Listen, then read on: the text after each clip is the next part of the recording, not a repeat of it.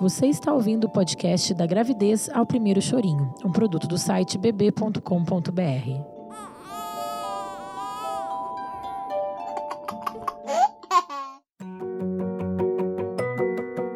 Semana 12 da gravidez.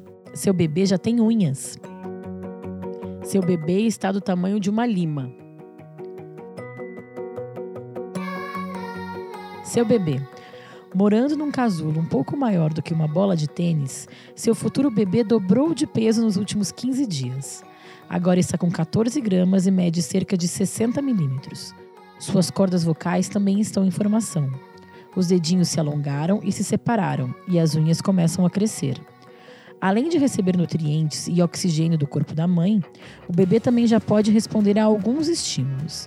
Dentro da bolsa de água, ele começa a piscar, mover os dedos, abrir a boca e até ensaiar seu primeiro xixi, uma vez que os rins estão quase totalmente formados. Sua gravidez. Você já percebeu a pequena saliência que está se formando no seu abdômen? Provavelmente suas antigas calças nem cabem mais ou estão incrivelmente apertadas. Isso está acontecendo porque finalmente seu corpo começa a refletir as notáveis mudanças que ocorrem dentro dele. São os sinais de gravidez se tornando mais evidentes. Os seios podem aumentar de tamanho e ficar doloridos, como na época que precede a menstruação. Assim como as calças, o sutiã também irá parecer menor. Os mamilos se tornam pesados e as areolas bem mais escuras. Além disso, talvez você comece a engordar. Deste momento em diante, finalmente as náuseas e os enjoos que tanto incomodam nas primeiras semanas vão desaparecer. Daí, com o fim dessa sensação para lá de desagradável, seu apetite vai reaparecer. Por isso, não estranhe se passar a sentir uma baita fome. Não é à toa. O bebê precisa de muitas vitaminas, proteínas e minerais para se desenvolver com saúde.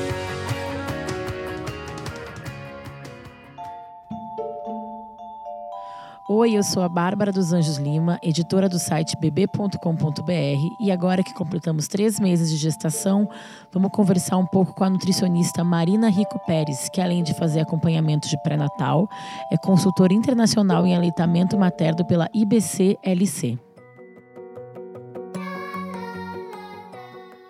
Então a gente está aqui com a nutricionista Marina Rico Pérez para falar um pouco mais sobre essa questão das calorias e de como uma grávida deve se alimentar. É, muito se falava antigamente de comer por dois, mas isso é um mito, né, Marina? Sim, é um mito.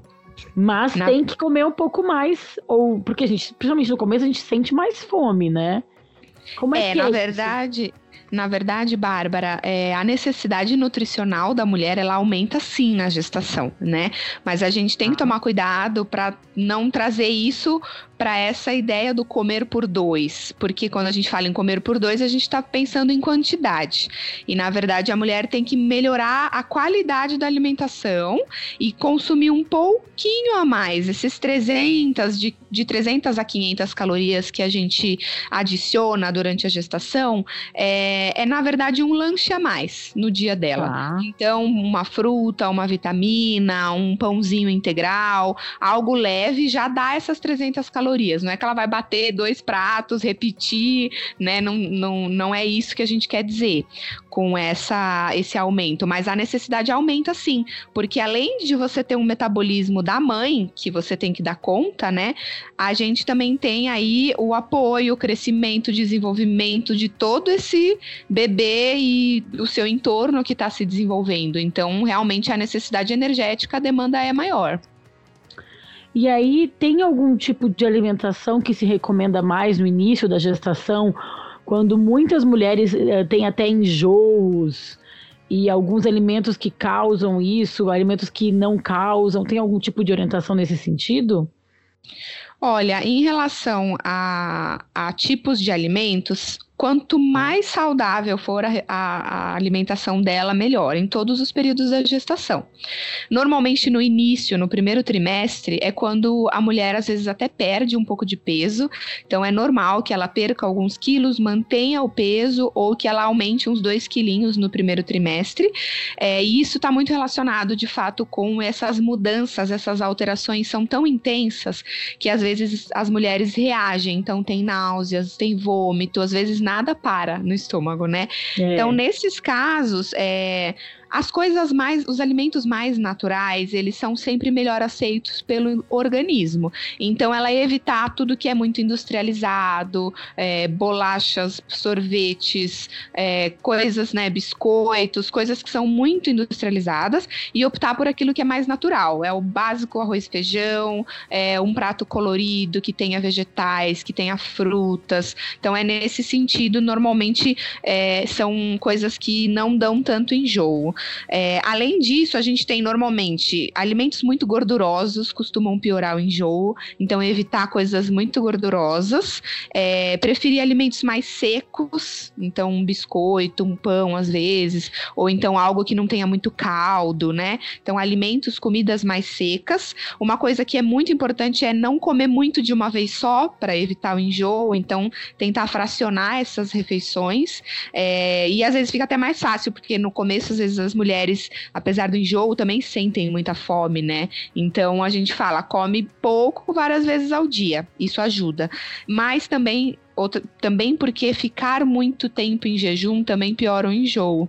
Então, normalmente, quando ela come menos, só que várias vezes ao dia, é, tende a melhorar. Mas é importante elas saberem, é, Bárbara, que a náusea, as náuseas e o vômito, elas são muito individuais. Então, tem mulheres que vão passar, infelizmente, a gestação inteira sentindo esses sintomas. Tem mulheres que é só no começo, tem mulheres que não sentem nada no início, no final piora. Então, por isso que o acompanhamento individual é o melhor para elas poderem é, conseguir lidar com esses sintomas que não são muito agradáveis, né?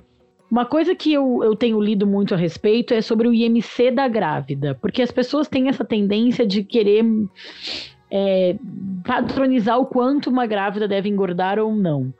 Existe um, um, número de quilos recomendado ou isso é uma coisa que já caiu por terra? Porque antigamente se falava de um quilo por mês. Isso é padrão? Isso vai de caso a caso? Como que, como que a mulher pode, em casa, entre uma consulta e outra, controlar o quanto ela está engordando ou não? Que tipo de coisa ela, em que tipo de, onde ela pode prestar atenção? Tá.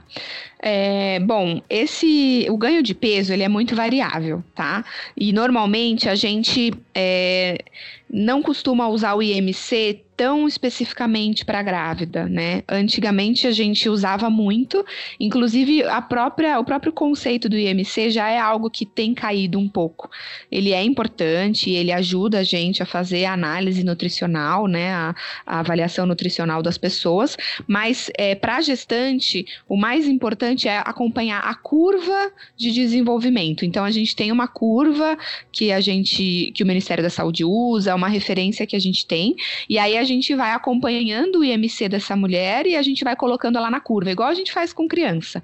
Não adianta a gente avaliar o ganho de peso por si só, é, ou então padronizar quanto ela tem que ganhar por semana, porque tem gestante que no começo perde, depois ganha recompensa. Então, assim, é muito variável. Por isso que a curva ela nos dá uma ideia melhor. Mas é, o que, que ela tem que saber? O ganho de peso dela na gestação vai variar de acordo com o peso que ela tinha antes de engravidar Isso é importante ela saber. Então, por exemplo, uma mulher que tinha um IMC considerado normal, para a altura dela, né? Porque o IMC nada mais é do que uma avaliação do peso pela altura. Então, ele avalia se o peso da mulher está adequado para a altura dela.